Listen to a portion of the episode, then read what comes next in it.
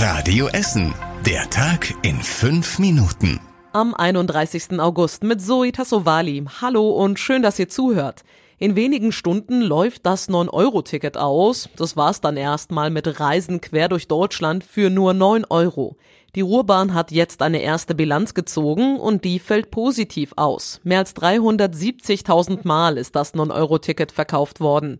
Die Ruhrbahn hat so drei Millionen Euro eingenommen.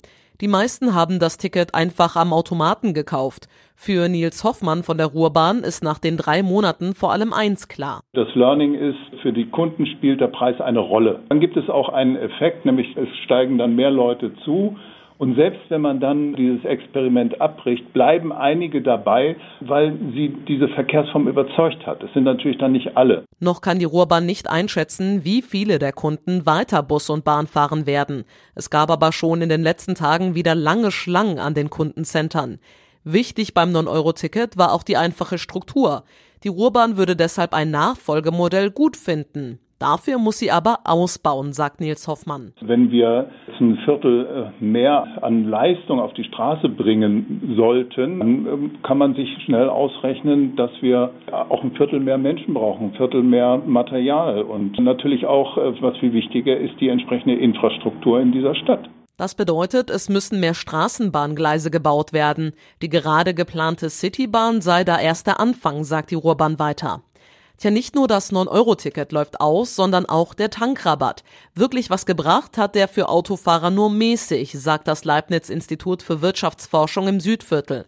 Die Mineralölkonzerne haben die Steuervorteile wohl zum größten Teil an die Autofahrer weitergegeben, sagen die Forscher. Sie haben die Preise bei uns mit denen in Frankreich verglichen.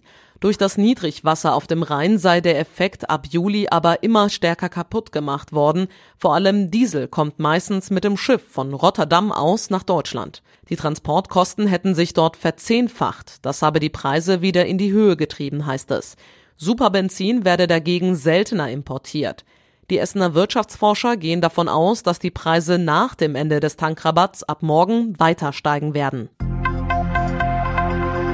Der Essener Hauptbahnhof bleibt wohl noch längere Zeit eine Baustelle. Wann die Arbeiten an den Gleisen und Brücken fertig werden, ist noch nicht klar, sagte ein Bahnsprecher auf Radio Essen Nachfrage.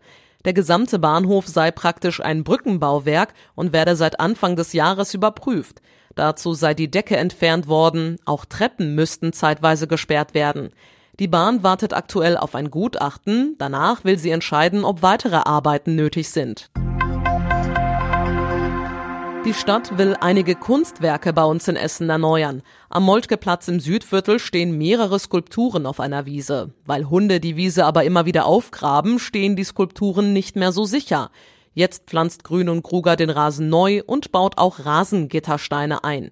Die Arbeiten sollen schon nächste Woche fertig sein. In Werden gibt es Probleme mit der Steinskulptur vor dem Stadtbad. Sie ist in einem schlechten Zustand und muss erneuert werden. Außerdem denkt die Stadt über einen neuen Standort für die Statue nach. Mit den Arbeiten will sie aber erst noch warten, weil sie knapp 10.000 Euro kosten. In Vogelheim sind Auszubildende der Deutschen Post geschult worden, wie sie mit Hunden umgehen sollten.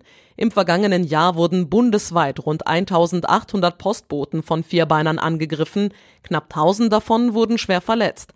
Auch in Essen gibt es immer wieder Angriffe, sagt Dieter Schumachers von der Deutschen Post. Es bleibt natürlich ein überschaubares Problem, aber letztlich die in der Konsequenz zu Ende gedacht ist jeder Hundebiss einer zu viel. Und genau das ist der Sinn eines solchen Trainings, dass wir eben auch diese, gemessen an der Gesamtzahl wenigen Vorfälle, die es gibt, dass wir die eben noch weiter minimieren wollen. Mithilfe von Schäferhunden wurde bei dem Training heute der Ernstfall trainiert. Ein Hundeexperte übte mit den Auszubildenden zum Beispiel die richtige Körpersprache oder die Paketzustellung am Gartenzaun. Und zum Schluss der Blick aufs Wetter. Auch heute Nacht wird es wieder etwas kühler, die Werte fallen auf 14 Grad. Dabei bleibt es trocken und es sind auch nur wenige Wolken am Himmel.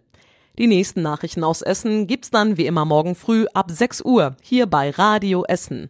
Das war der Tag in fünf Minuten. Diesen und alle weiteren Radio Essen Podcasts findet ihr auf radioessen.de und überall da, wo es Podcasts gibt.